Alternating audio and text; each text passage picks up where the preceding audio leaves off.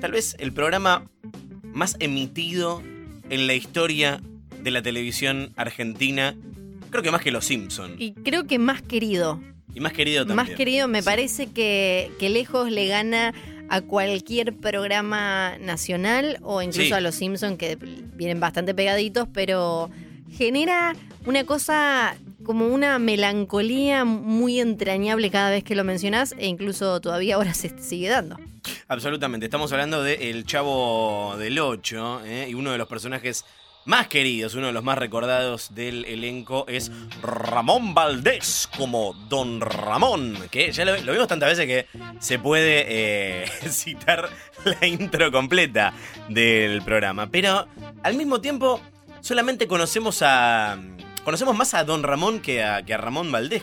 Lo conocemos nada más a través de, de- de la serie, a través de su personaje. Pero ¿cuánto sabemos sobre la persona? Yo no tengo idea de la vida de Ramón Valdés. Eh, esa cosa de ah, que había tenido como un pasado por el cine mexicano y la relación con Cristian Castro son como los datos que no, nos iban llegando como de esta figura legendaria. Exactamente. eh, eh, pero ahora se viene un documental sobre la vida de Ramón Valdés que eh, promete echar un poco de luz sobre esto. Se llama Con permisito, dijo Monchito. Acaba de estrenar eh, trailer que pueden ver en YouTube de la mano de su nieto Miguel Valdés. Tenemos el placer de hablar con él esta noche. Miguel, buenas noches. ¿Cómo estás, Luciano y Fiorella? Te saludan. Hola Luciano, hola Fiorella, ¿cómo están? Bien, Hola. Muy bien, contentos eh, de hablar con, con vos. Antes que nada, que obviamente llevas el, el- el legado de, de tu abuelo con orgullo, pero tampoco, tampoco te queremos presentar como el nieto de Don Ramón. Queremos que nos cuentes un poco de tu vida, Miguel. Eh, ¿A qué te dedicás? ¿Qué, qué, qué haces? Además del, del documental que vamos a hablar ahora.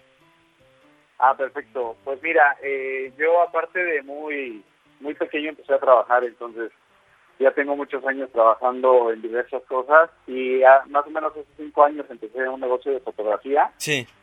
Y este y pues acá en, en la ciudad de Cuernavaca, que es conocida porque siempre hace calorcito y está muy rico, pues aquí pegó muy, muy cañón y este y pues está muy padre. Eh, eh, últimamente eso nos estamos dedicando, amigo. Mm. Y, y- acaban de presentar el, el, el tráiler del, del documental. Esto está, está, está muy fresco, acaba de, salir. Quiero saber con qué te encontraste, ¿no? ¿Cuáles fueron las reacciones de, la gente? Porque eh, 30 años después, eh, sabemos que tu, abuelo era una persona muy, muy querida y lo sigue siendo aún hoy, cortesía de eh, todas estas eh, repeticiones en, la televisión eh, argentina, también mexicana y, y en todo el mundo. ¿cómo, ¿Cómo reaccionó, cómo respondió la gente ante la posibilidad de conocer este, este costado desconocido de, de tu abuelo? Pues mira, muy bonito. Eh, se me ocurrió abri- abrir una cuenta de Twitter y empezar precisamente porque esta idea del documental ya tiene más de tres años. Sí. Este, empezó siendo un, un libro que, que tenía ganas de hacer un tío mío, Esteban, de hecho es el que sale en el trailer, Ajá. y este y pues él eh, quería hacer un libro y algunas entrevistas para ponerlas como un bonus eh, en un DVD Sí. precisamente para, para el libro, ¿no? Mm. Y pues como yo estaba precisamente empezando con lo de la fotografía más a fondo, pues aprovechamos y dijo, bueno, pues hay que unirnos, tú grabas, haces las ediciones y todo, y vamos a ver cómo se va comportando esto, ¿no? Así empezó todo. ¿Y eh, ¿con, qué, con qué te encontraste eh, armando el, el- el documental? ¿no? Eh, an- antes que nada, ¿vos llegaste a conocerlo a, a Ramón? Sí, claro, yo viví con él, este, bueno, cinco años de mi vida, Sí. y los últimos meses de su vida, casi un año, estuve viviendo ahí con él, entonces imagínate, sí, sí convivimos bastante. Bien. Eh, ¿cómo, ¿Cómo fue para vos entonces ver, eh, ver todo este, este material eh, inédito, que era eh, obviamente inédito para, para nosotros, pero seguramente te encontraste con cosas que vos eh, eh, desconocías? ¿Con qué, ¿Con qué cosas te encontraste y qué fue lo que más te sorprendió? No, pues imagínate, todo el tiempo mientras estábamos haciendo pues la recopilación de las fotografías, de, todos los, los eventos que había hecho, recortes de periódico, eh, hablando con mis tíos, porque pues lógicamente que cuando estábamos con mis tíos abuelos, los hermanos de mi abuelo, pues hablábamos de otras cosas, ¿no? No de mi abuelo. Pero finalmente cuando ya empezamos a recopilar la información nos enterábamos de, de cosas impresionantes y lo que sí te puedo decir es que nos la pasamos chillando, mano, todo el tiempo mientras hacíamos el documental, eh, de alegría y pues también de tristeza, ¿no? Este, de las cosas que, que nos enteramos para bien de, de mi abuelo, pues que lamentablemente pues ya no está con nosotros, ¿no?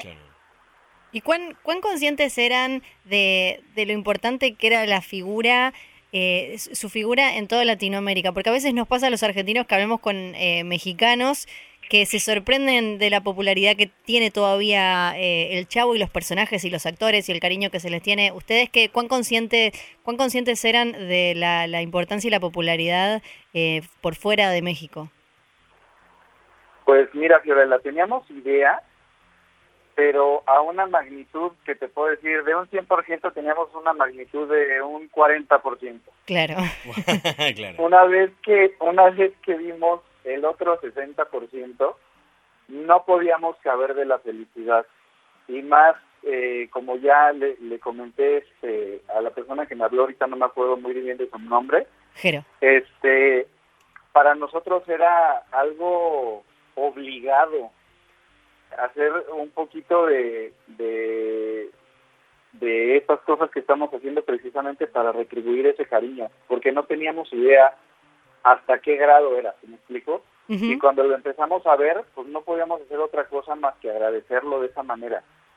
Claro, es que es tremendo cualquier noticia que aparece de, de cualquiera que haya pasado por el Chavo y ni hablar de eh, lo, los protagonistas, eh, acá repercute muchísimo porque como decíamos antes, todavía hoy en la tele lo ven y hay nuevas generaciones que se van sumando. Es impresionante, la verdad. Ahorita en el Twitter me están mandando todos los fans Sí. la cantidad de noticieros y de periódicos que están sacando y, y se siente muy chistoso, ¿no? Porque la verdad no no teníamos idea de, de, lo que iba a causar entre la gente y pues estamos súper agradecidos, la verdad. No, acá en, en, en, Argentina todos eh, los medios se hicieron eco del, del documental. Quiero que, bueno, hay, hay un salió un, un, adelanto de más de cinco minutos, generoso, con la cantidad de, de material que, que adelantan del, del, documental. Contanos un poco, Ya Miguel. no me puedo aguantar. Sí. No, está, está, está, muy bien. Eh, ¿Con qué historias nos, nos, nos vamos a, a, a, encontrar? Obviamente sin spoilear, ¿no? Pero ¿qué, qué, qué nos podés eh, anticipar de lo que cuentan eh, en el documental? Pues te puedo decir que van a conocer a fondo, a fondo, o sea, no por encimita, sino a fondo, uh -huh. la persona que está detrás de ese personaje. Lo van a conocer porque nuestro interés es que lo vean como si estuvieran sentados a nuestro lado platicando de él. ¿Sí me explicó? Sí. Perfecto. Es como si estuvieran en nuestra sala la gente que va a prender su tele y les digamos, vamos a hablar de mi abuelito, ¿no? Sí. Y como sabemos qué preguntas se hace la gente, vamos a tocar todos y cada uno de los temas y estuvimos investigando todos y cada uno de los temas que sabemos que le interesa a la gente. Entonces, creo que no van a quedar dudas absolutamente de nada, ¿no? ¿Cuáles son esas preguntas que se hace la, la, la, la gente? ¿Cuáles son, te parece, las incógnitas más grandes que, que despertaba tu abuelo? Muchas de las personas que nos que nos abordan nos preguntan si era en su vida real como era en el Chavo del Ocho. Nos preguntan que si llegó a pagarle la renta a, a, a Barriga, ¿no? Y le decimos, bueno, era un programa, ¿no? claro. Entonces también nos dicen que, que si en realidad también este él hacía todos esos oficios que sale haciendo en el Chavo. Todo tiene que ver con el Chavo, pero a la gente realmente lo que le interesa es saber cómo era él, más que este otra cosa. Entonces, también por eso nosotros quisimos enfocar la información en este punto. Y desde, desde lo más personal a vos, ¿qué era lo que más te importaba o lo que más te interesa que, que, que nos llegue? Si tuvieras que decir una cualidad de tu abuelo o una cosa, una anécdota, un momento ¿Cuál, ¿Cuál era el que más te interesaba que le llegue al resto de la gente? El amor que tenía mi abuelo.